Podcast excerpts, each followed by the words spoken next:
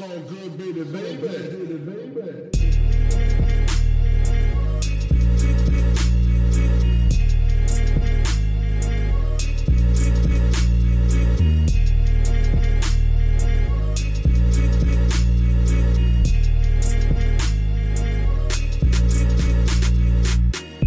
Hallo zusammen, mein Name ist Jan Wehn und ihr hört eine neue Folge vom All Good Podcast.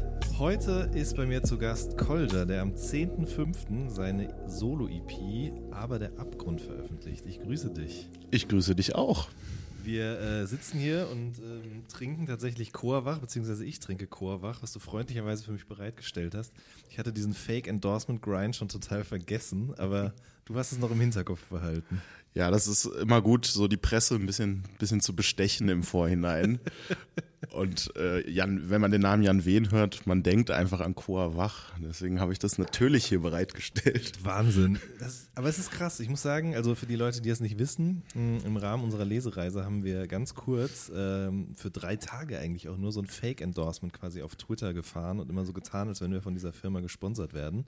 Die Hälfte der Leute war wirklich richtig abgefuckt deswegen. Also die waren dann auch echt so Dislike, ich entfolg dir. Echt, weil Ja, das einfach nicht real und cool ist, genau. sowas zu Ja. machen. Echt. Dabei wäre das ein ganz geiles Endorsement Finde ich eigentlich. nämlich eigentlich auch, weil es ist jetzt wirklich eigentlich überhaupt nichts Verwerfliches. Es ist ein Getränk, das wach macht. Äh, Bio, Fairtrade, im Pappbecher auch. Also, Mhm. na, ich verfalle ja schon wieder in so ein Werbespray. ähm, habt ihr sowas schon mal gemacht? So, so, so Corporate Endorsement-Kram? Ja, also äh, aufmerksame Zuschauer zum Beispiel unserer Musikvideos könnten feststellen, dass da die eine oder andere Marke etwas überrepräsentiert war in den letzten Jahren. Also wenn, wenn irgendwie Leute sagen, ey, wir schicken euch mal einen großen Müllsack voller Klamotten, sagen wir auch nicht nein so. Ne? Das, das Geile ist ja, dass man dann auch wirklich die Sachen einfach im Alltag dann noch benutzen kann, dass man halt, also es gibt Jacken, die trage ich einfach seit Jahren, die kamen mal für irgendein Video so. Äh, aber so die, das sind eher so kleinere Marken, denen man dann teilweise auch, wo man Leute kennt oder denen irgendwie so ein bisschen verbunden ist. Ich sage jetzt irgendwie trotzdem keine Namen, ich weiß auch nicht, finde ich irgendwie Ist ja blöd auch ein Podcast, da kann man das nicht sehen. Das Ja. ist ganz gut. Aber die großen Marken, äh, da versuche ich es immer vergeblich. Äh, das hat irgendwie noch nicht funktioniert. Äh, also ich bin ja gerade auch komplett in Adidas. Die Marke sage ich, weil da hoffe ich, dass das mal funktioniert irgendwann. Äh, und die Leute dachten teilweise schon, ich hätte ein Adidas-Endorsement, weil ich wirklich so von Kopf bis Fuß halt so war. Aber irgendwie, die haben keinen Bock auf uns, offenbar. Noch nicht. Äh, in welchem Rahmen du aber schon endorsed wirst, ist Instagram, beziehungsweise deine Fotoserie dort. Ja. Über die müssen wir mal kurz sprechen. Ja. Also dein Account, Kolja Cholerica, ne? Mhm. Ähm, das, das ist quasi eine tägliche Galerie, auf der du jedes Mal wieder das gleiche Setup, aber immer wieder mit, mit neuen ähm, Komponenten bestückst, kann man so sagen, oder? Mhm. Was geht da? Ja, also ich hoffe ja, dass ich aus der Nummer irgendwie noch rauskomme. So, ich überlege auch im Rahmen dieses EP-Releases das vielleicht so zumindest nicht mehr täglich zu machen, sondern das jetzt so irgendwie so ein bisschen runterzuschrauben, weil es ist eine Belastung geworden. Also ich poste jeden Tag ein Foto von einem Buch und dazu noch äh, ein Medikament, meistens Kopfschmerztabletten und dazu noch äh, ein Lebensmittel. Am Anfang war es immer eine Tasse, aber irgendwann hatte ich alle Tassen durch und bin dann umgeschwenkt darauf, einfach so Dinge, die im Kühlschrank sind, Nahrungsmittel oder so, also meistens Nahrungsmittel äh, zu nehmen. Es gibt manchmal Variationen, aber das ist so das Grundding. Und das ist alles jetzt zu so einem, so einer Art Kunstprojekt geworden, aber das war nie geplant. Also eigentlich habe ich vor einem halben Jahr ungefähr mir einen Insta-Account gemacht und hab, weil ich auch dachte, irgendwann will ich mal diese EP releasen, alle haben Insta, Facebook ist tot, ich mach das jetzt mal. Und dann wollte ich irgendwas posten, einfach so als erstes Posting. Und das war wirklich ein Zufall, dass ich so einen Comic, der da rumlag, genommen habe und die Tasse, aus der ich gerade getrunken. Und dann dachte ich, komm, ich lege hier einfach noch so Paracetamol dazu, ohne wirklich drüber nachzudenken. Und habe dieses Foto gemacht. Und am nächsten Tag dachte ich dann irgendwie, ich glaube, dann hatte ich den Spiegel oder was, der Stern mit so einem Bushido-Mafia-Cover, so Bushido, jetzt packe ich aus oder so. Und dann dachte ich, ach, das wäre doch lustig, wenn ich das jetzt fotografiere und wieder eine Tasse und wieder Kopfschmerztabletten dazu tue. Und dann war es eigentlich schon zu spät. Dann habe ich es am nächsten Tag auch noch gemacht und spätestens nach drei, vier Tagen war auch klar, okay, das ziehe ich jetzt durch so. Weil es heißt ja auch immer, man braucht Content und man soll kontinuierlich posten. Ich lerne diese Dinge mal von Panik Panzer, der ja auch so jemand ist. Content-Gott. Ja, der auch jemand ist, der dann so strategisch Likes setzt, so, weil dann so ähm, mehr Interaktion bedeutet irgendwie, dass mehr Leute deine Postings angezeigt kriegen oder was auch immer. Und da habe ich irgendwie sowas gefunden und es gefällt mir ja irgendwo auch ganz gut. Natürlich so kann ich so auf eine, ich hoffe, halbwegs unpeinliche Weise so ein bisschen kokettieren mit diversen Büchern und Magazinen und das so zeigen, weil ich ja tatsächlich gerne Bücher lese und auch sammle so und jeder Sammler zeigt ja seine Sammlung eigentlich auch gerne und äh, deswegen finde ich das ganz nett so, aber es ist mittlerweile halt anstrengend, weil ich habe teilweise schon Sachen so auf Halde produziert, wenn ich auch wegfahre oder mal, wenn ich gerade irgendwie nichts zu tun habe, habe ich einfach mal fünf Fotos gemacht.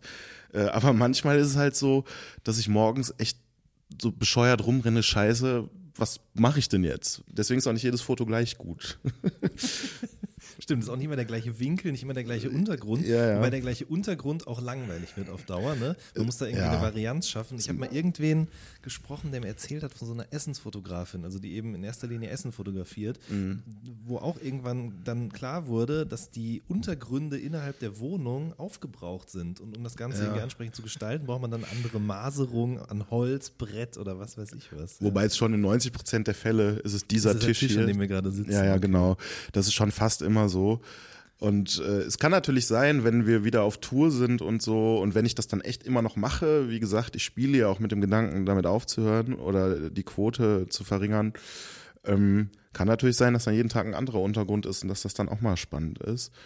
Äh, müssen mal gucken, wo die Reise hinführt. So, das ist irgendwie blöd, weil irgendwann ging das dann auch los, dass mir Leute ihre leeren Medikamentenpackungen gegeben haben. hinaus, ne? ja. Also das, weil es gibt wirklich viele Leute, die gucken sich das an und äh, ich höre das auch öfter. Ach, so heute Morgen äh, hast du aber lang gebraucht irgendwie für dein Posting. Was war denn los? Es gibt so einen Typen, Domi DK. Ich kenne ihn jetzt nicht persönlich, aber der schreibt jeden Tag unter dieses Posting auch Guten Morgen. Das ist so ein Running Gag. Und wenn ich mal, was echt selten vorkommt, aber wenn ich mal nachmittags immer noch nichts gepostet habe, dann kriege ich von dem schon so Nachrichten, was ist los und so. äh, Und es gibt Leute, die warten darauf und es gibt wirklich Leute, die mir Medikamentenpackungen schicken und äh, wirklich absurde Situationen, äh, die ich da schon erlebt habe. Also ich war. Kommen die dann per Post oder was? Ja, also es ist schon jetzt Leute, die ich kenne Okay. oder vom Label oder so, die haben mal gesammelt. Aber was ich mal erlebt habe, dass ich äh, tatsächlich mal im, im Krankenhaus war, weil ich da jemand besucht habe und mich ein Pfleger angesprochen hat, der offenbar Antilopen-Fan war und der auch mein Instagram kannte und so meint, ja, findet er cool und so. Und der mir dann so, als ich so rausging, noch so, ähm, so Medikamente, also natürlich leider ohne die Medikamente drin, aber so hartes Zeug, so Adrenalin, glaube ich, und ähm, äh, was ist das? Ich habe gerade vergessen, wie das Medikament heißt, aber daran ist Michael Jackson gestorben. Äh, ich glaube, es war nicht Tr- Tramadol, Tramadol. Ich habe auf jeden Fall da ein super, super Bild dann auch gemacht, nämlich eine Biografie von Michael Jackson und dieses Medikament dazu gelegt. Ich weiß nicht, wie viele das verstanden haben. Ne, aber sowas passiert dann. Dann komme ich aus dem Krankenhaus raus und habe auf einmal dieses Zeug, wo du auch gar nicht rankommst. So, was halt natürlich, das sind so äh, Narkose-Medikamente, die kriegst du nicht ohne Rezept so. Und da sind in die Richtung ein paar Sachen passiert. Ich bin mal gespannt, auch wenn wir wieder auf Tour sind, ob die Leute mir diese scheiß Medikamente geben. Die Möglichkeiten sind vielfältig, auf Ja. jeden Fall. Ähm, was du nicht geschenkt bekommst oder was du vielleicht auch geschenkt bekommst, aber was in erster Linie aus deinem Fundus stammt, um da jetzt mal so ein bisschen wegzukommen von diesem Insta-Foto-Posting-Kram, äh, sind die Bücher oder die Comichefte und so weiter. Mhm. Das sind alles Sachen, die aus deinen eigenen Regalen, aus deiner Sammlung, wie du gerade ja schon gesagt hast, stammen. Ne? Ja, also zu 97 Prozent oder so. Kann mal sein, dass ich gerade mal woanders bin bei Besuch, zu Besuch bin oder so. Wobei ich da dann auch, wenn es geht, immer was nehmen würde, was ich auch habe. Also das sind schon fast immer so gut wie immer Sachen, die ich auch besitze und die ich auch oft gelesen habe. Falls du jetzt auch die Frage, die auch die Leute dann immer stellen, noch stellen willst, ob ich das alles gelesen habe, na, nicht alles.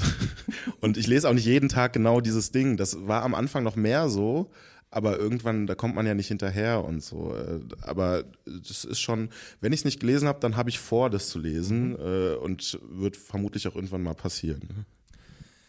Ähm, ich bin früher als kleines Kind immer in eine Bücherei gegangen. Da konnte man für 2,50 Euro oder was weiß ich oder 2,50 Mark damals noch sich den Ausweis machen lassen. Dann sind wir einmal die Woche oder alle zwei Wochen hingefahren oder vom Urlaub eben auch. Und dann konnte ich mir da ganz viele Comics und Bücher mitnehmen, habe die aber auch wieder abgegeben. Ja. Und irgendwann habe ich damit einfach aufgehört und habe angefangen, die Sachen zu kaufen. Ähm, wie war das bei dir? Wann hast du angefangen, Dinge zu kaufen und vielleicht auch gemerkt, dass du mehr kaufst als andere?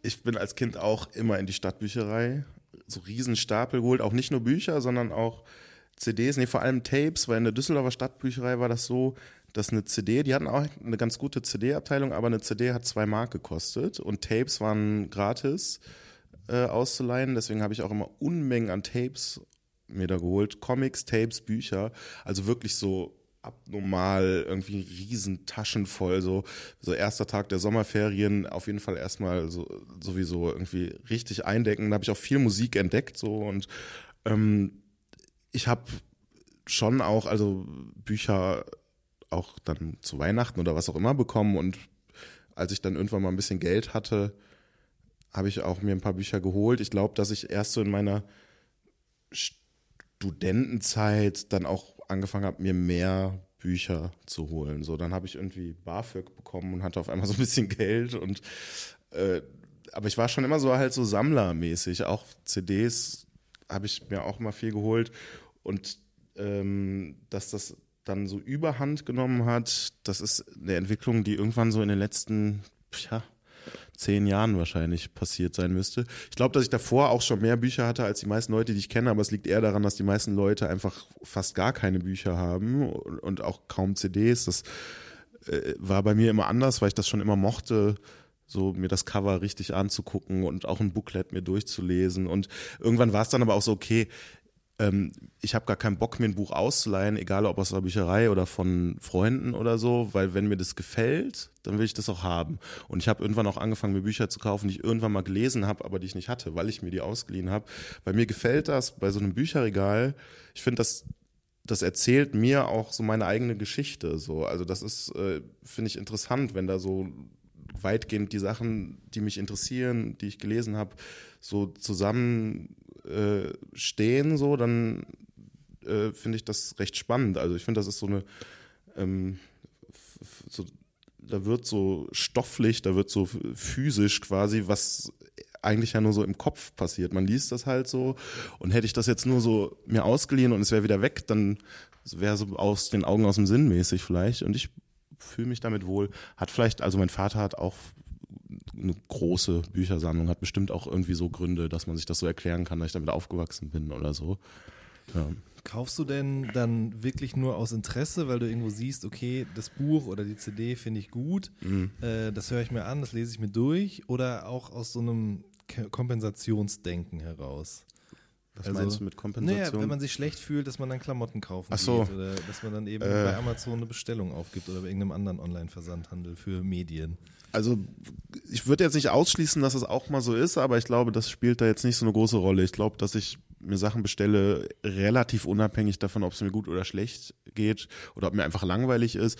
Aber meistens ist es eher so, mich interessieren halt recht viele Sachen immer und das ist meistens immer so eine Phase, dass mich dann ein Thema recht stark interessiert und dann hole ich mir halt alles zu dem Thema so. Dann das das kann eine Band sein, das kann Autor sein, das kann aber auch eine Thematik sein und dann bin ich so voll auf diesem Film und dann kann es auch sein, das ist jetzt irgendwie Thematik XY, dazu gibt's halt irgendwie zehn Bücher und dann lese ich so drei, hole mir noch die anderen sieben, aber lese davon nur noch eins und die, die restlichen stelle ich dann ins Regal und weil die, ich weiß so, das Interesse zu dieser Thematik wird nochmal wiederkommen, dann lese ich die anderen. Das kann aber auch mal fünf Jahre dauern. So, das ist, das geht so in Phasen. Das ist genauso mit Bands. Ich habe schon bei so Bands oder Künstlern, die ich cool finde, eigentlich schon auch so einen Komplettistendrang, dass ich dann schon gerne Alben im Regal stehen haben will. Aber das heißt nicht, dass ich mir sofort alle hole, sondern irgendwann höre ich dann was auch immer, The Clash oder sowas. Ich höre ja auch gerne so Punkmusik und habe dann so die ersten fünf Alben und ich weiß so, kann auch sein, dass ich jetzt mal ein Jahr gar nicht mehr The Clash höre, aber irgendwann kommt wieder dieser Moment, wo diese Band mich so fasziniert, dass ich mir dann die restlichen Alben hole, dass ich gucke, okay, ist da vielleicht mal eine DVD in letzter Zeit rausgekommen oder äh, gibt's da noch eine Bandbiografie und dann bin ich wieder voll auf dem Film Und so geht das in Zyklen. Das sind verschiedene Themen, die, und irgendwie muss ich das für mich dann offenbar so manifestieren zum Leidwesen der Frau, mit der ich zusammenlebe. Ähm, das bedeutet natürlich auch, dass man äh, recht viele Regale mit Zeug vollstopft. Und ich gebe mir auch Mühe, hier und da dann jetzt in letzter Zeit auch mal was zu entsorgen und so. Auch ich streame mittlerweile Musik so, aber ich glaube von den CDs, und es sind mehrere tausend, die ich habe, ich würde schon sagen, dass 40 Prozent vielleicht findet man davon nicht auf den Streaming-Plattformen so. Also das ist schon auch Zeug, gerade so ältere Sachen. Vinyls habe ich auch, aber nicht so viele wie CDs. Das ist nicht alles auf Spotify. So. Ja. Ähm, du versuchst es zu entsorgen, ich nehme an, du verkaufst es dann wieder, ja? Ähm, ja, genau. Oder Da, ja, oder es gibt ja hier, ich weiß nicht, ob es das gibt es in anderen Städten bestimmt auch so so Bücherklappen hätte ich beinahe gesagt. Ja, so Bücher, du weißt, was ich Ja. meine, wo man die reinstellen kann. Das finde ich eigentlich auch netter, als das jetzt irgendwie online oder so zu verkaufen. Ich finde es nett, dann mal so einen Stapel dahinzustellen und sich so vorzustellen, wer auch immer das jetzt mitnimmt. So. Und direkt wieder selber was mitnehmen. Ja, hoffentlich nicht. Aber wirklich so, ich glaube, dass ich da mich ein bisschen gebessert habe. So. Also früher konnte ich an sowas nicht vorbeigehen, auch ähm, an Antiquariaten oder so Secondhand-CD-Läden, die es kaum noch gibt oder so. Ich konnte da nicht dran vorbeigehen, ohne mindestens ein, zwei Sachen mitzunehmen. Und ich mache das auch immer noch. Das ist wirklich für mich äh, eine der liebsten Beschäftigungen, in solchen Läden so zu stöbern und so. Äh, aber wir haben dieses Video gedreht zur Hauptsache Kohle, was in einem riesigen Antiquariat stattgefunden hat. Und ich habe es geschafft. Ich habe kein Buch mitgenommen. Und ich glaube, dass früher hatte ich immer das Gefühl, ich muss die alle haben, damit ich die habe, damit ich irgendwann mal lesen kann. Und jetzt, das, ich bin da so ein bisschen entspannter geworden. Ich glaube, wenn mich mal was interessiert, kann ich mir das immer noch holen. Und der Stapel der ungelesenen Bücher ist eh so hoch, dass das immer schwieriger wird. Das muss man nicht noch immer weiter äh, auf, auf die Spitze treiben. So. genau den gleichen Gedanken hatte ich heute Morgen auch tatsächlich. Als Du- ich schon wieder kurz davor war, was zu bestellen. Du bist so ein bisschen, du findest dich ein bisschen wieder in dem, was ich erzähle, Ja, oder? absolut, auf jeden Fall. Also der, der Stapel der ungelesenen Bücher wächst und wächst und wächst, werden trotzdem immer neue bestellt, weil Ja. ich nicht hinterherkomme und eben dann mich neue Themenfelder interessieren, zu denen dann auch nochmal ein eigener Stapel Genau passiert und so. Ja, ja. Aber ich finde es schon auch interessant, dass du sagst, dass es dann eben auch mal ein paar Jahre dauern kann, bis das wiederkommt, eventuell das Interesse, weil Ja. das, das habe ich nämlich an mir selber auch entdeckt. Also Ja. es gibt immer wieder ähnliche Dinge, die in bestimmten Zyklen passieren. Mhm. Und das andere ist auch tatsächlich, ich meine, wir leben ja in so einer Zeit, wollte ich schon immer mal sagen, diese Phrase, ähm, in der ja auch der Trend eben zum genauen Gegenteil geht. Ne? Also Marie Kondo, Minimalismus Ja, und so weiter und so fort. Und ähm, äh, grundsätzlich finde ich das schon auch sehr interessant, wenngleich ich manche Ansätze sehr radikal, als sehr radikal empfinde.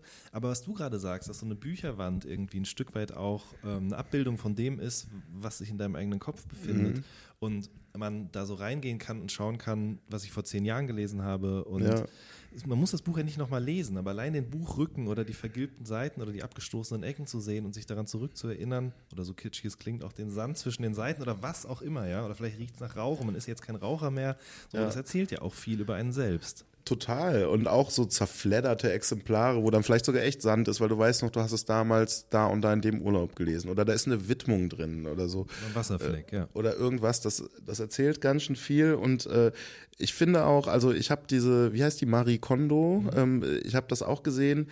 Das ist so naheliegenderweise überhaupt nicht mein Ding. So, ähm, äh, ich habe auch das Gefühl, so, dass dass sowas dann zu tun hat mit, man entsagt sich so viel. Also mir kommt das immer so, ich finde das sehr karg, immer so, alles muss weg, alles muss so wenig sein. Ich, mir geht es so, wenn ein Raum voller Bücherregale ist, fühle ich mich da direkt wohl und finde das sehr gemütlich so.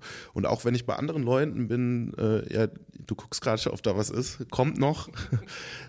ähm, das liegt daran, äh, kurze Erklärung, dass ich bin umgezogen und hier die neue Wohnung ist noch nicht ganz ganz eingerichtet. Ähm, auch bei anderen Leuten so, ne? Ich, ich guck, ich finde das nett, wenn da ein Bücherregal ist. Ich gucke mir auch an, was da ist. So, das ist irgendwie was. Und wie gesagt, das kenne ich aus meiner Kindheit auch schon. So, äh, mein Vater hatte immer viele Bücher. Mich hat das immer interessiert. Und äh, ich habe so das Gefühl, mh, wenn Leute so alles, alles immer nur wegtun wollen und so, dann, also mir würde es so gehen, dass ich mir selbst dann so ja, das, das hat so irgendwie so, wie soll ich sagen, ja, es ist so eine Entsagung, habe ich eben schon gesagt. So. Ja, das trifft ja zu, auf jeden Fall. Wo, wo ich aber sehr neidisch bin, muss ich sagen, ist die Art und Weise, wie sie Klamotten faltet. So ganz besondere T-Shirt-Klamotten, äh, T-Shirt-Falt-Methoden, wo viel mehr in eine Schublade passen. Total. Ja, das finde ich auch gut. Äh, Mir ist gerade noch was zu ihr eingefallen. Es gibt da ja auch immer diesen Moment dann in den Folgen, wo es dann auch um die Bücher geht und dann und da zeigt sich an einer Stelle auch, dass sie das gar nicht verstanden hat, worum es da auch dabei geht, wenn man Bücher liest oder in Regale stellt, weil da gab es diese eine Folge mit äh, mit diesem schwulen Paar. Hast du das gesehen? Äh, Mm, Ich muss sagen, ich bin nach Folge 3 ausgestiegen. auf jeden Fall, äh, einer von denen hat halt auch so äh, recht viele Bücher und dann macht sie so dieses, was sie mit allen Sachen macht. Ähm, guck dir jetzt jedes Buch an und guck, welches Buch macht dich glücklich, wo kriegst du positive Gedanken, was ja. ist schön und so und wo das nicht so ist, dann tu das mal weg. Da würde auf jeden Fall schon mal ein Großteil meiner Bücher direkt wegfliegen, obwohl die mir voll wichtig sind, weil ich habe auch Bücher über Nationalsozialismus und Holocaust zum Beispiel. Ich kriege keine schönen Gedanken, wenn ich das lese. So, das ist furchtbar, was da drin steht. So, aber ich will diese Bücher trotzdem lesen und haben.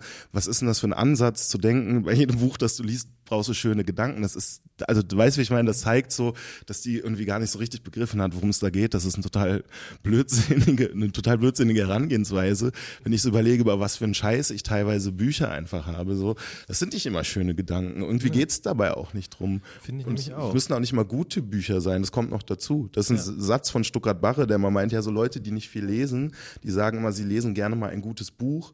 Das ist aber halt Quatsch eigentlich, weil man muss, also man muss ganz viele schlechte Bücher lesen, um überhaupt zu peilen, was ein gutes Buch ist. Und manchmal lese ich auch gerne mal ein schlechtes Buch, äh, so irgendwelche komischen von immer so diese so Rapper-Biografien zum Beispiel, die dann äh, Absolut. irgendwelche Journalisten geschrieben haben. Das stimmt wirklich. Ich musste zum Beispiel auch erst Tommy Jaud lesen, um zu verstehen, warum Solo-Album so ein viel besseres Buch ist. Ja, ne? Wie soll das sonst auch sonst klappen? Ich glaube ja, niemand, niemand wächst ja oder wird einfach geboren und weiß direkt, was ein guter Satz ist, sondern warum Genau. weiß man, was ein guter Satz ist, weil man schon mal einen schlechten gelesen hat. So ist es. Und es geht nicht auch nicht immer darum, ähm, dass, genau, es, es muss nicht immer gut sein, äh, das Buch. Und ich, da, also darum geht's mir jetzt nicht, wenn ich Bücher lese. Also ich lese auch schlechte Bücher und ich könnte jetzt auch nicht sagen, wenn mich jemand fragt, was ist dein Lieblingsbuch oder so, würde ich mich super schwer tun. Weil also bei, ich kann dir meine zehn Lieblingsalben aufzählen oder so, Platten, die ich immer wieder höre. Aber so, ich lese jetzt, es gibt wenige Bücher, die ich mehr als einmal gelesen habe. Ich glaube, viele Bücher, die ich gelesen habe, ich weiß, ich habe das gelesen, aber ich erinnere mich gar nicht mehr, was da drin stand. Für mich ist das nicht so, oh, das ist das tollste Buch der Welt, das lese ich immer, wenn es mir schlecht geht. Äh, und das habe ich schon zehnmal gelesen, habe ich gar nicht. Habe ich bei Filmen übrigens auch nicht so. Ich habe auch keine Lieblingsfilme oder so. Ich konsumiere viele Bücher, Filme jetzt nicht so viele, aber halt immer so einmal für den Moment und dann kommt das nächste so. Platten höre ich immer wieder, da bin ich auch eher hängen geblieben und höre seit 20 Jahren die gleichen so. Äh, da, das ist ganz anders so. Aber das, weil die Leute fragen mich das manchmal, die Leute, sie, sie, die Leute kommen immer und fragen, Kolja, was ist dein Lieblingsbuch? ja, aber manchmal, wenn so eine Frage kommt, ich kann es dir kaum sagen. Es gibt schon zwei, drei Bücher, die ich gut finde, aber irgendwie ist das gar nicht, darum geht es irgendwie nicht so. Man, irgendwie geht es um was anderes. Äh, in dem Video, was du gerade angesprochen hast, ähm, das spielt in diesem Antiquariat. Dementsprechend sind auch immer mal wieder verschiedene Bücher im Bilde. Unter anderem eben auch äh, Panikherz von Benjamin von Stuttgart-Barre, den du jetzt gerade schon angesprochen hast. Das ist perfekte Überleitung. Steht als Frage hier auf diesem Zettel und Ja. wir spielen uns den Ball einfach so zu. Ähm, ist ja auch kein schönes Buch, muss man sagen. Ne? Stimmt. Ähm, Schön geschrieben ist es schon. ja, aber der Inhalt ist es nicht wirklich. Ähm, das, ich nehme an, das ist auch deshalb zu sehen, weil das schon eine wichtige Rolle in deinem Leben spielt oder zumindest einen gewissen Eindruck oder Einfluss auf dich ausgeübt hat, oder? Ja, also ich glaube, also mir fällt es, wie ich gerade gesagt habe, schon schwer zu sagen, was ist dein Lieblingsbuch, aber man kann schon sagen, dass Stuckrad Barre für mich einer der wichtigsten Autoren ist, so einer meiner Lieblingsautoren, wenn man so will. Und das Buch, das ist ja jetzt noch gar nicht so alt. Ich weiß gar nicht, kam das 2016? Würde ich jetzt mal sagen. Ja. Ja. Ähm, das ist, finde ich schon, also wenn man noch nie was von dem gelesen hat, sollte man eigentlich das lesen, glaube ich so. Das ist das Buch, auf das man auch so als Fan von ihm einfach zehn oder länger, noch 15 Jahre oder so gewartet hat. Das erzählt eigentlich alles. Erzählt er seine Geschichte, ähm, die viel zu tun hat mit Sucht, mit Magersucht, mit Alkoholsucht, mit Kokainsucht, mit einem riesen Absturz. Alles so Sachen, die teilweise auch schon er behandelt hat, dann in Soloalbum, seinem Buch, mit dem er berühmt wurde, wo er noch nicht, also wo was jetzt nicht autobiografisch eindeutig ist, sondern wo halt der Protagonist offensichtlich autobiografische Züge hat. So, äh, da erzählt er teilweise sogar die gleichen Geschichten schon, so ein bisschen anders. Ich habe das äh, überprüft. Ich habe, nachdem ich Panikherz gelesen habe, weil mir ein paar Sachen äh, bekannt vorkamen, dann habe ich Soloalbum nochmal gelesen. Eins der wenigen Bücher, die ich dann tatsächlich, das habe ich glaube ich sogar dreimal gelesen. Ähm, und da ist mir das aufgefallen, so, also das zieht sich so durch sein Schaffen und das sind Themen, die äh, auch für mich eine Rolle spielen. Also ich finde aber erstmal unabhängig von den Thematiken, er schreibt richtig gut, so, der war eigentlich für mich immer ein Vorbild, so wie er schreibt, wie er Dinge beobachtet, wie er formuliert, wie er Sachen auf den Punkt bringt. Äh, ich finde den auch im Gegensatz zu vielen Leuten sympathisch. So viele finden ja, der ist so ein Schnösel oder arrogant oder weiß ich nicht. Finde find ich gar nicht. Ich habe den jetzt noch nie getroffen, so, aber ich finde den so scheint mir auch ein ganz cooler Typ zu sein. Keine Ahnung. Ähm, das ist aber auch egal, weil es geht um sein, selbst wenn er ein Arschloch wäre, würde ich seine Bücher nicht schlecht finden. Ich finde, das kann man auch voneinander trennen. Ähm, und tatsächlich, es geht ja auch auf meiner EP so und äh, um so Themen wie, wie Sucht, Abgrund, aber der Abgrund heißt das Ding. Das ist, sind schon Thematiken, die auch für mein Leben eine Rolle spielen. Nicht in der Drastik, wie er das da beschreibt, aber da habe ich mich an vielen Stellen schon auch irgendwo wiedergefunden. Sachen kamen mir bekannt vor und äh, deswegen ist das Buch irgendwie auf, also auf verschiedenen Ebenen eigentlich wichtig für mich. Es ist erstmal so das Buch, das Opus Magnum von Stuttgart-Barre, auf das ich immer gewartet habe. Und es hat gleichzeitig, wie gesagt, so viele Themen, die mich auch umtreiben, so einfach. Und, und es ist aber, mal abgesehen davon, du hast recht, es ist nicht nur schön, aber ich finde es auch stellenweise unfassbar lustig. Du hast es ja auch gelesen, also wie der schon reinkommt, da mit Udo Lindenberg am Flughafen. Den Socken, ja. Das ist schon äh, wirklich, also auch richtig witzig. Ja. Absolut. Ähm, du trinkst, du rappst es ja auch auf der Platte, seit 2016 keinen Alkohol mehr. Yep. Das war eine ganz bewusste Entscheidung, wahrscheinlich auch hergeführt durch dieses eine oder andere Ereignis. Mhm. Ähm, was hat dich konkret dazu bewegt, zu sagen, ich mache das jetzt nicht mehr? Ähm, also ganz konkret hat mich ein Ereignis dazu bewegt, das, was ich jetzt nicht so, wo ich jetzt nicht so sehr ins Detail gehen will, aber das hatte auf jeden Fall zu tun. Da waren noch andere Drogen mit im Spiel und ich habe mich irgendwann äh, in einer Klapse wiedergefunden. Also ich wurde von Polizisten aufgegriffen, äh, Handschellen, Fußfesseln ab in die Klapse. Da muss man, also ich bin jetzt nicht lange da geblieben, da muss man dann routinemäßig 24 Stunden hin. Das war so der Fass, äh, der Tropfen, der es fast zum Überlaufen gebracht hat. Ist das das Vorkommnis aus dem Bericht, der Ja, genau. Artwork abgedruckt ist, ja? De deswegen kann ich das jetzt auch so sagen, weil erst war ich mir nicht sicher, ob ich das überhaupt erwähnen will, aber irgendwie hat so gut gepasst und ich muss sagen, ich habe diesen Polizeibericht, davon reden wir gerade, wenn man sich die Vinyl holt unter shop.antilopengang.de, dann wird man das auch sehen, dass der Polizeibericht von dieser Geschichte da so in das Artwork so eingeflochten wurde. Ähm, Übrigens von äh, Degenhardt, ne? Degenhardt hat das äh, ganze Artwork gemacht, genau. Äh, der auch aus Düsseldorf komm, kommt und ein Freund von mir ist. Und ähm, das war jetzt nur eine Sache, ähm, die wie, wie gesagt auch nicht nur auf Alkohol zurückzuführen ist, aber das kam zu einem Punkt, wo ich eh schon wusste, ich, das geht so nicht weiter mit der Sauferei. Ich muss eigentlich aufhören. Ich wusste das schon. Und das war so ein Punkt, das war wirklich eine sehr krasse Erfahrung, also mit wirklich starken Halluzinationen. Das wurde auch lebensgefährlich, weil ich da durch den äh, Straßenverkehr gerannt bin und ähm, weil die Polizisten auch mit gezogener Waffe kamen und alles möglich kam da so zusammen, wo ich wusste, okay, ey, das, das geht halt nicht klar. So, also ich, ich muss jetzt hier einfach die Reißleine ziehen.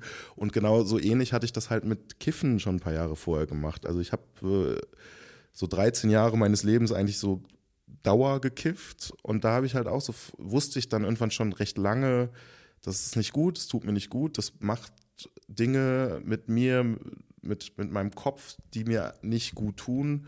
Aber ich war halt süchtig und es ist dann nicht so leicht, damit aufzuhören. Aber da habe ich auch, das war Ende 2012, das einfach so gemacht, von einem Tag auf den anderen aufgehört. Ich habe seitdem nie wieder gekifft und irgendwie hat, wusste ich, also ich habe dann ganz offensichtlich das verlagert auf Alkohol in den Jahren danach.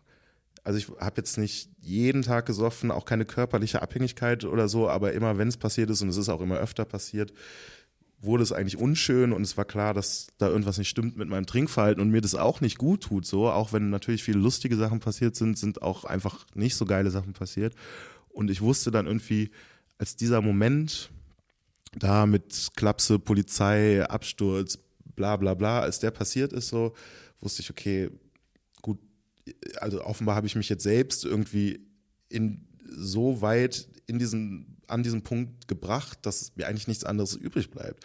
Also entweder ich fahre mein Leben halt vor die Wand oder ich höre jetzt auf. Also habe ich aufgehört und äh, seitdem habe ich auch nicht mehr getrunken. So, das ist jetzt fast drei Jahre her. Und irgendwie, ich glaube, in dem Moment weiß man das dann auch, dass man, dass man aufhört. So, also dass das jetzt echt ist. Ich war nie jemand, der so großartig versucht hat, mit irgendwas aufzuhören. So, es gibt ja so diese Klischeekiffer, die dir immer erzählen, dass sie jetzt aufhören, dass sie jetzt weniger kiffen und dies tausendmal versuchen. So war ich eigentlich nie. An dem Punkt, wo ich zum ersten Mal gesagt habe, ich höre auf, habe ich halt auch aufgehört. So.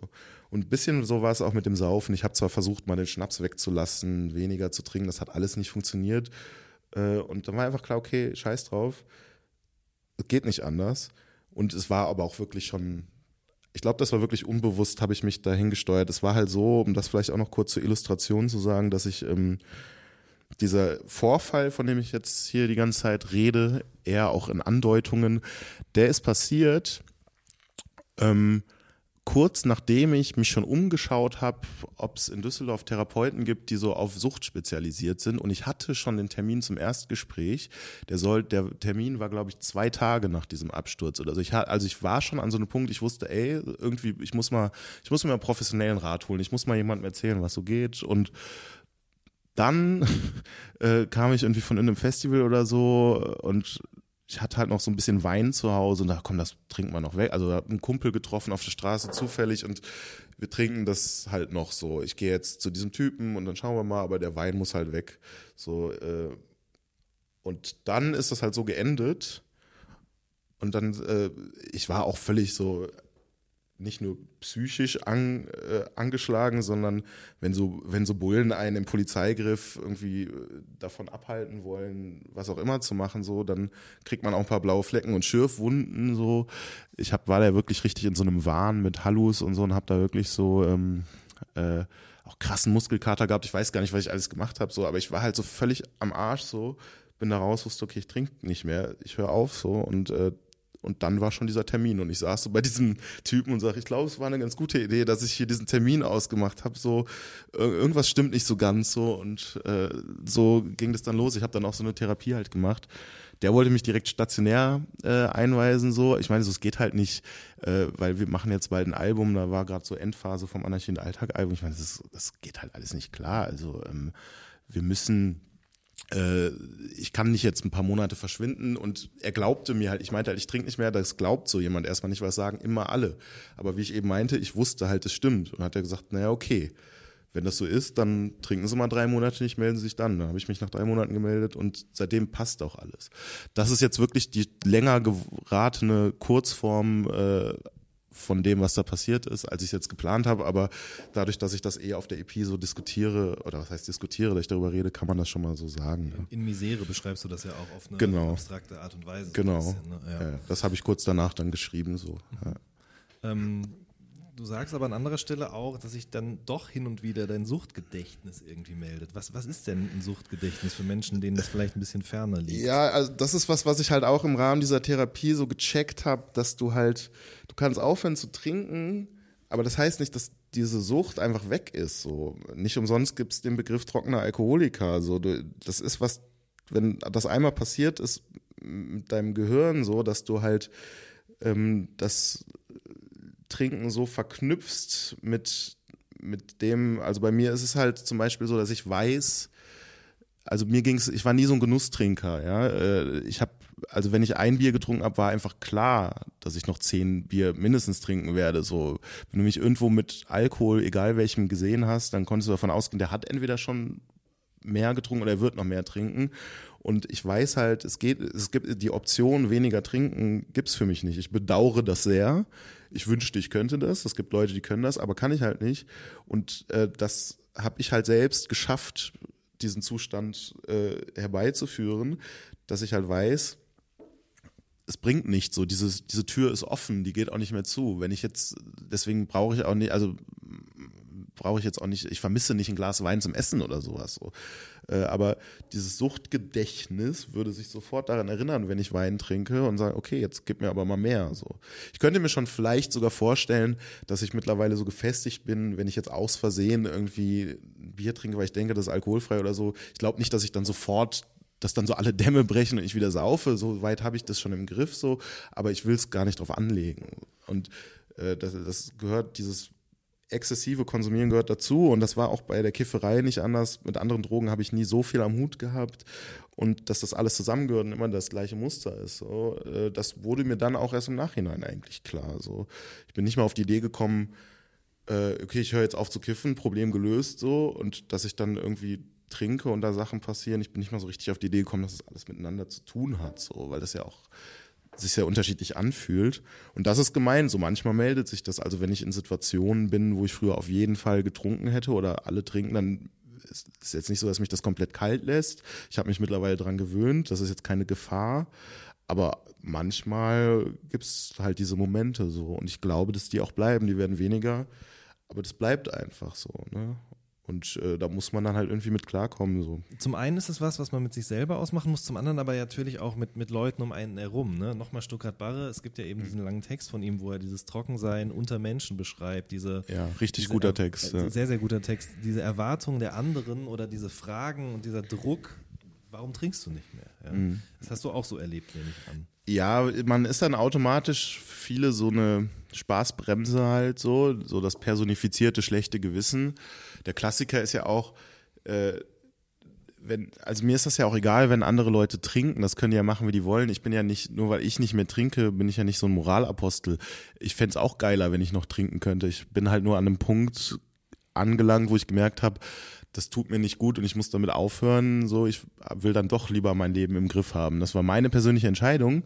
Aber wenn ich unter Leuten bin, die saufen, die saufen, äh, wie oft ich dieses Gespräch auch führe, dass Leute halt mit irgendwie mit Alkohol in der Hand quasi mir so erzählen, wie gut die das finden, dass ich nicht mehr trinke und dass sie jetzt auch weniger trinken, als ob ich denen dann jetzt so dazu gratulieren soll oder so. Das ist mir doch völlig egal. So äh, klar ist es, ist man dann so ein Stück weit manchmal so ein bisschen außen vor oder die Leute, ähm, eigentlich empfinden die Leute es, glaube ich, sogar stärker als ich. So, also diejenigen, die wissen, dass ich nicht trinke oder, oder das auch sehen, die kommen immer auf dieses Thema zurück und so, weil beim kollektiven Saufen geht es natürlich auch um so eine kollektive Enthemmung. So bei allen werden zusammen halt so sämtliche äh, Hemmungen halt fallen so und wenn da einer ist und einem fällt auf einmal auf, ach scheiße, der ist ja nüchtern, ne? so, dann stört es vielleicht, kann ich irgendwie auch verstehen. Ähm, aber auch das wurde zumindest so bei meinem Umfeld, Leuten, die mich kennen, hat sich das dann gelegt, weil irgendwann auch klar war, okay, der meint es halt ernst und gut ist so. Ich bin jetzt eh jemand, der dazu neigt, sich äh, zurückzuziehen und nicht immer bei jedem äh, Kollektivspaß irgendwie so dabei zu sein. Deswegen, das ist ein paar Mal mehr geworden auf Tour oder so, dass ich dann halt früher pennen gehe oder, oder mich sonst wie alleine beschäftige. Das habe ich aber auch früher immer wieder mal gemacht. Das ist jetzt auch, also, weißt du, ich, ich war halt so, auf Tour wird ja eigentlich jeden Tag gesoffen. So die Crew, die Band, alle saufen und so. Das habe ich auch, als ich getrunken habe, nicht gemacht. Bei mir war dann eher so, okay, ich saufe nur alle drei Tage. Aber wenn ich dann saufe, dann bin ich halt der, den der Busfahrer dann morgens um sieben, wenn Abfahrt ist, irgendwo aus dem Straßengraben holen muss. Oder der äh, halt völlig eskaliert und so. Ne? Also bei mir war dann immer so Vollgas während die anderen dann vielleicht nicht immer so Vollgas gegeben haben, aber halt jeden Tag ihre paar Bierchen so. Und das war bei mir eh immer schon so, dass wenn, dann richtig und ansonsten lass mich bloß damit in Ruhe, so irgendwie. Und jetzt ist halt das lass mich bloß damit in Ruhe, ist jetzt halt nur noch da. Okay, also du hast nicht so zum, zum jeden Abend ein bisschen, sondern eben alle drei Tage sehr viel trinken. Ja, das jetzt so auf Tour ja, vielleicht, ja, wie auch immer, ne? war mal mehr, mal weniger so, aber mhm. genau, also mhm. wenn schon, dann ordentlich halt. Mhm. Mhm. Irgendwann wirkt das, irgendwann braucht man auch mehr, ja, dass ja, es so äh, die, die Wirkung erzielt. Äh, genau. Sinkt, nee, ja. steigt. Wie, was denn? Weiß ich auch nicht. Die Toleranz wird weniger? Nee, ich weiß nicht Man, genau. Das ist interessant, ne? Die Toleranz sinkt. Ich glaube, die Hemmschwelle Die- sinkt. Also müsste die Toleranz. Ne, Das ist was nicht. für die Schlaumeier in den Egal. Genau, richtig. Schreibt's in die Kommentare, in die Comments. ähm, aber bist du auch jemand, der sozusagen zu seiner eigenen Neuerfindung neigt? Auf Mausoleum geht es ja so ein bisschen darum, dass die eigene Selbst, um die eigene Selbstaufgabe unter dem Deckmantel der Neuerfindung. Kann man das so sagen? Ähm, ja, also, ach, irgendwie. Ich, also ich habe das ja eben schon gesagt, ich glaube, dass ich hatte so ein paar Punkte in meinem Leben, wo ich so Grundsatzentscheidungen getroffen habe und die waren dann wichtig, aber im Großen und Ganzen bin ich doch irgendwie immer noch sehr äh, gleich geblieben, was meine Interessen und das, was ich mache, angeht. So, also das ist nicht so Bücherei oder äh, Bücherregal hier die, zum Beispiel. Zum Beispiel sowas und auch die Sachen, die ich cool finde, die Autoren, die Bands, mit so Sachen, mit denen ich mich beschäftige, wenn wir mal bei dem Beispiel Musik, Bücher bleiben, das sind ja auch Sachen, die ich wirklich schon sehr lange seit meiner Kindheit feiere. Also ich habe manchmal das Gefühl, dass ich äh, irgendwie relativ früh die Weichen, was sowas angeht, eigentlich gestellt habe und es irgendwie geschafft habe, mir so mein Leben darum zu bauen, so, weißt du? Also es ist, äh, klar kommen auch mal neue Interessen dazu und es verändern sich auch Dinge, also dass ich nicht mehr trinke oder tatsächlich mal so ein bisschen Sport mache oder so, das sind so Sachen, die kommen dann neu dazu. Aber am Ende des Tages sitze ich dann doch wieder rum und höre mir irgendwie so Sex Pistols an oder so. Ne? Äh, Also das ist so, das, das habe ich halt auch vor 10 oder vor 20 Jahren gemacht und ähm, ich glaube, dass ich eher so ein bisschen starr und unflexibel bin, als dass ich mich dauernd so komplett neu erfinde. So gut, so ich bin, äh, bin auch Vater geworden und äh, es tun sich Dinge so, äh, aber ich bin nicht, ich müsste mich jetzt nicht von meinem alten Ich distanzieren oder habe nicht so dieses, äh, was, was war ich für einer, was geht ab, so, ich kann das nicht mehr nachvollziehen. Das ist eigentlich gar nicht so. Ich glaube halt, dass ich mir selbst oft alles so ein bisschen erschwert habe durch so auch diese Scheißkifferei, so, das hat im Nachhinein, das war einfach völlig überflüssig, also das hat super genervt, also nervt mich jetzt eher so, weil ich mir vieles hätte leichter machen können, so. Ja. Wem gibst du die Schuld dafür, für dieses Kiffen? Ich befürchte, die muss ich mir selbst geben. Also, es das wäre jetzt Blödsinn, da irgendjemand. Ja, gut, klar, man kann eh nicht auf irgendwen zeigen oder so, aber ich muss deshalb auch dran denken, weil äh, Fatoni auf seiner neuen Platte ja auch über Sammy redet. Er gibt ihm da jetzt nicht die Schuld dafür, dass Ja. er mit dem Kiffen so angefangen hat, aber da muss das Film jetzt gerade so Ja, ein. nee, also klar gab es dann irgendwelche, so ich habe angefangen zu kiffen mit 13, da gab es irgendwelche Role Models, irgendwelche Rapper oder au- auch der Dude, mit dem ich zum ersten Mal gekifft habe, der war irgendwie zwei Stufen über mir und war halt so ein cooler Kiffer mit Dreadlocks, wo, so, das findet man da irgendwie cool, aber das ist ja austauschbar. Das hätte irgendjemand sein können, irgendwie wäre ich schon drauf gestoßen, aber auch bei dabei habe ich halt viel zu früh, eigentlich sofort äh, dieses Ding gehabt, okay, ich ziehe jetzt halt durch. Es gab viele Leute, so auch Freunde von mir, die haben dann ab und zu mal gekifft und das ist okay, das machen die vielleicht auch immer noch.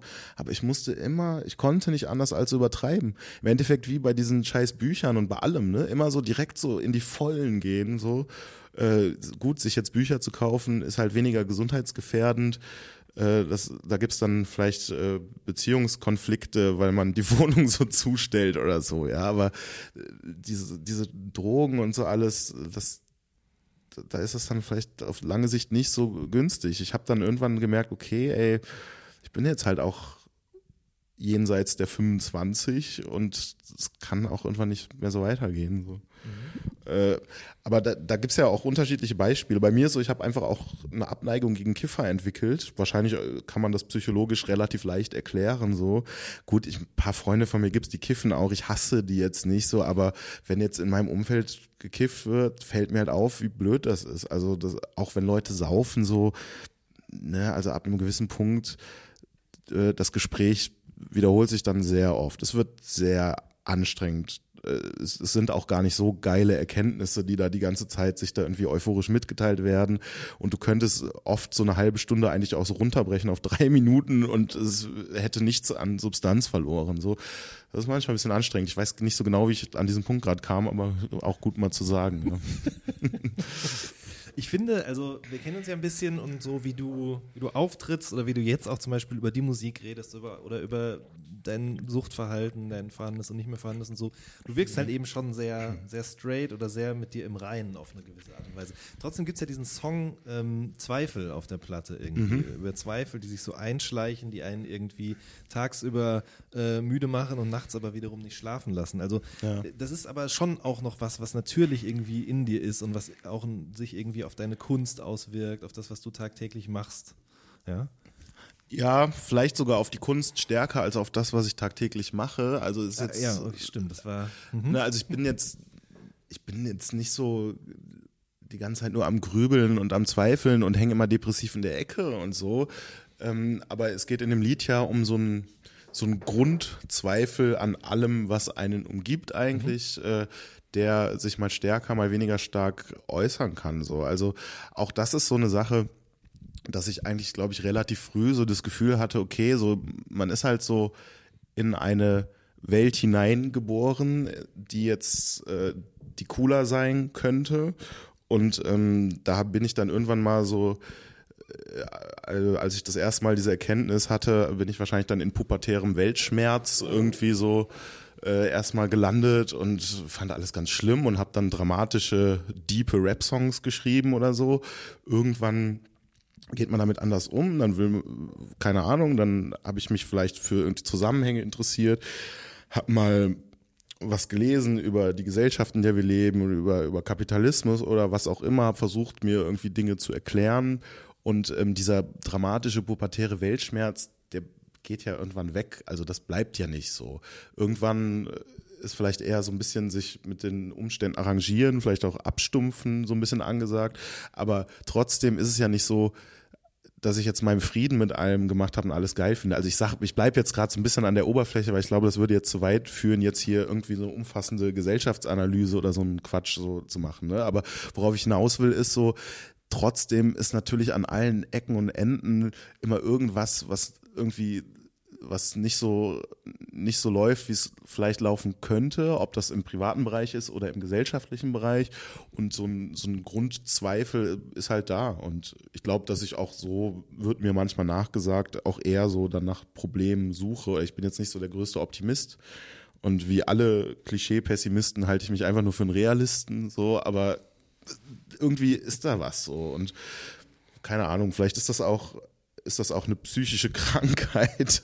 Äh, aber darum geht's in dem Lied. Ne? Also das kann man ja auch einfach als ein Lied über eine Depression oder so könnte man es auch verstehen. Das äh, ist so, es geht so darum, dass man man versucht immer etwas gerecht zu werden. Das Lied ist ja schon dann doch eher auf der persönlichen Ebene. Man läuft oft so seinen eigenen Ansprüchen hinterher, aber am Ende des Tages kommt man doch immer wieder an diesen Punkt, wo man so ernüchtert feststellt, ja, okay, es geht halt nicht so, es klappt so nicht so. Und ähm, das, das ist der Zweifel, in den es in dem Lied auf jeden Fall auch geht, aber man kann das natürlich auch politisch sehen oder so.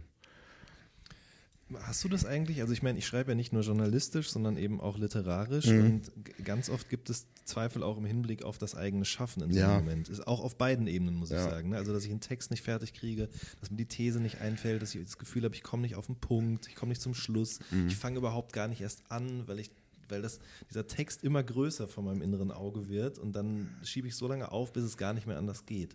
Ja. Ähm, ist das bei einem, bei einem Rap-Song, bei einem 16er oder einem Song, der aus zwei, drei 16ern besteht, gibt es das da auch?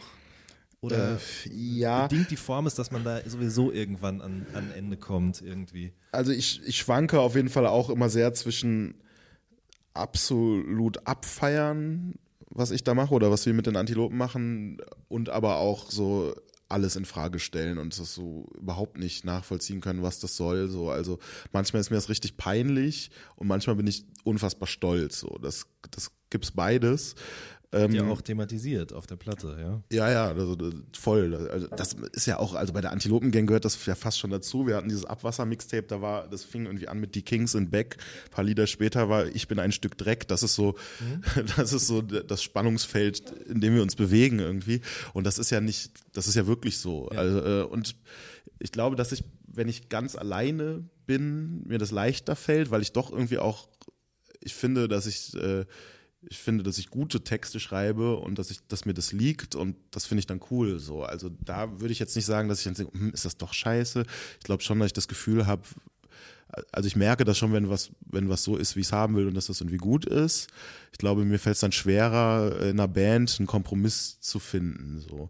Aber trotzdem bin ich jetzt auch bei, ich kann mich auch schwer entscheiden, ob das jetzt Fotos sind, also so Pressefotos oder was auch immer. Eigentlich ist es immer ganz gut, wenn mir irgendjemand da so ein bisschen Entscheidungshilfe gibt, weil ich weiß dann nie, ist das jetzt cool oder das? Soll ich das machen? Oder man muss sich zwischen einem Beat entscheiden. Es gibt von einem Beat zwei Versionen oder so. Also das kann echt anstrengend werden. Ist ja schon, wenn ich irgendwie Essen bestellen will oder so. Ne? Also dann äh, wege ich auch sehr genau ab. Habe ich früher auch immer gemacht, habe ich jetzt aber mit aufgehört, und ich nehme immer das, was mir als erstes ins Auge springt. Ja. Was ich lese, wo ich denke, da habe ich jetzt Bock drauf. Und du guckst dann gar nicht mehr, was es noch geben könnte. Nee, weil dann Das die Optionen gut. werden immer mehr Ja, und dann ja. kommt nämlich genau das. Und dann nehme ich hinterher, ist mir zu oft passiert, dass ich im Restaurant oder im Imbiss was bestellt habe, wo ich hinterher super unzufrieden mit war und dieser berühmte Futterneid sich eingestellt Naja. hat. Katastrophal. Ähm, also es geht ja an, an einer Stelle eben auch um, um Pizza und äh, dass ihr jetzt zwar Stars seid, aber euch irgendwie für das Lied auch schämt. Also Stimmt, dieser ja. innere Konflikt und so weiter. Was macht das denn auch mit so einer Band? Und ich meine, ihr seid ja, darf man das sagen, dass ihr im Studio seid und wart? Ja. Jetzt habe ich es gemacht. Ja, ja, aber ist auch okay. Ähm, ja. Was macht das denn auch mit, mit so einem mit so einer Konstellation und auch mit der Kunst, frage ich mich so.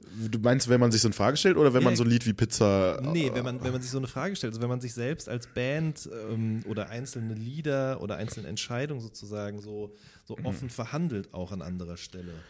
Macht denn das nicht super unsicher? Will der eine dahin, der andere dahin und dann versucht man so einen Mittelwert irgendwie rauszukriegen und Ja, so ist es, so ähnlich ist es eigentlich. Also wir, wir diskutieren alles, jeden Scheiß. Das ist sehr zermürbend. Das kann auch nur irgendwie äh, irgendein Satz in einem Facebook-Posting sein oder so. Das, also nicht nur die wichtigen Entscheidungen, sondern auch die unwichtigen, weil regelmäßig landen wir dann doch wieder in so Grundsatzdebatten und äh, wir haben sehr unterschiedliche Vorstellungen oft von allem, musikalisch, inhaltlich, wie wir uns geben wollen, wie unsere Live-Show sein soll, alles so. Es es gibt eigentlich im Moment nicht, dass die Antilopengang mal auf einer Linie ist. Wenn das mal passiert, fällt uns das immer auf, weil das so besonders ist. So, das ist nicht sehr oft der Fall. Also das ist ein einziges Aushandeln, irgendwie Kompromisse machen, irgendwie versuchen, dass alle so halbwegs damit leben können. Das ist eigentlich Antilopengang. So, also ähm, und das führt natürlich auch dazu, dass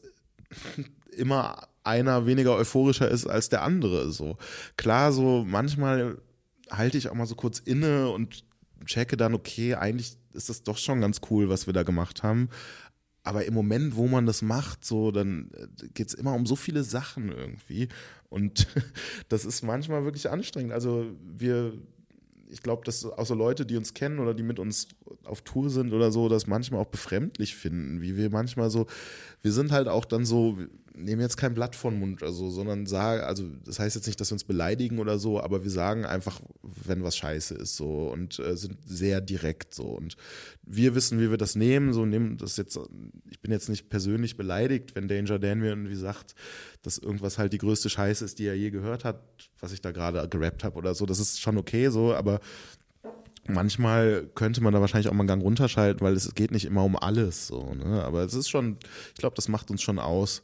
Da- Und das treibt ja auch ein Stück weit an oder setzt Energien frei, ja? Nicht immer nur schöne. Ja, das ist so. Und ich meine, so, du hast es gesagt, das ist auch okay, dass man, klar sind wir im Studio, das letzte Album ist jetzt eine Weile her, muss man jetzt auch nicht so tun, oh, ob wir wohl im Studio sind, das ist ja auch albern so. Und äh, auch da so, das, wir gucken halt. Ist jetzt aber nicht abgesprochen mit den anderen, dass du das hier sagst. Nee, aber ich glaube, wir haben schon mal irgendwo erwähnt, dass wir mal, im, das heißt ja, das kann ja trotzdem heißen, dass, ob das Album jetzt nächsten Monat oder nächstes Jahr oder übernächstes Jahr kommt, ist damit ja gar nicht gesagt. Irgendwann wird vermutlich noch mal eins kommen, wenn diese Aushandlungsprozesse uns nicht am Ende irgendwie in die Auflösung der Band treiben, wonach es gerade eher nicht aussieht.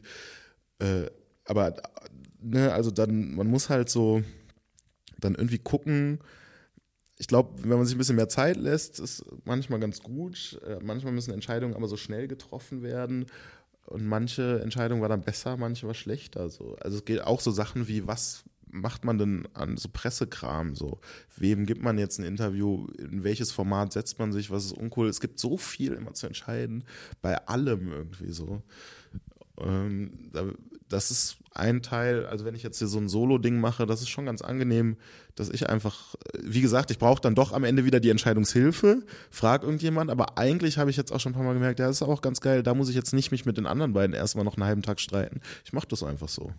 Ähm, jemand anders, der auch noch an dem ganzen Produkt, an der EP, sagen wir besser, beteiligt war, ist Ro Beardy. Ähm, ja, das stimmt. Also er hat ja erstmal alle Platten gemischt. Genau, also er ist der Antilopengang auch schon länger eben verbunden. Genau, äh, also seit Aversion hat er alles von uns gemischt, das hat er jetzt auch wieder gemacht. Er ist auch einfach ein Freund geworden über die Jahre, mit dem man dann auch gerne zusammenarbeitet, weil man weiß irgendwie, dass es cool ist und Spaß macht. So, also mit, du kennst ihn ja auch, mit ihm ist es immer nett und er ist ein sehr kluger, witziger Typ so. Ähm, deswegen habe ich das gerne gemacht. Äh, jetzt Punkt. Ähm, das, das würde mich nämlich nur interessieren. Also er mischt die Sachen Ja. ähm, und dann geht man ins Studio und hört sich das an, was er da gemacht hat und sagt, mach mal hier noch lauter, da leiser oder was auch immer. Oder äh, wie läuft das ab? Also wir haben mit ihm jetzt schon verschiedene Arbeitsweisen gehabt. Äh, beim Aversion-Album war es so, dass wir wochenlang mit ihm zusammen im Studio waren. Er hat das Album analog gemischt, was bedeutet, dass man nicht nach, also irgendwann ist der Track abgeschlossen. Und dann ist der fertig, du kannst nicht mehr nachträglich, wie du willst, nochmal kurz deinen Laptop rausholen und da irgendwie irgendwas nachjustieren, sondern irgendwann, okay, fertig, äh, jetzt schließen wir das Ding ab. So, das das bedeutet, da wurde dann natürlich auch wieder viel diskutiert und äh, wir kannten uns dann noch nicht so gut und saßen halt die ganze Zeit bei dem rum. Äh, irgendwann war das dann fertig und es hat aber recht lange gedauert und man musste halt immer so sich entscheiden. Eigentlich nicht schlecht. Aber beim nächsten Album haben wir gesagt, nee, wir wollen doch lieber, wenn man das digital macht, dann kann man halt immer doch, wenn einem nochmal was auffällt, okay, da ist die Snare doch zu laut oder irgendwie so ein Kleinkram so.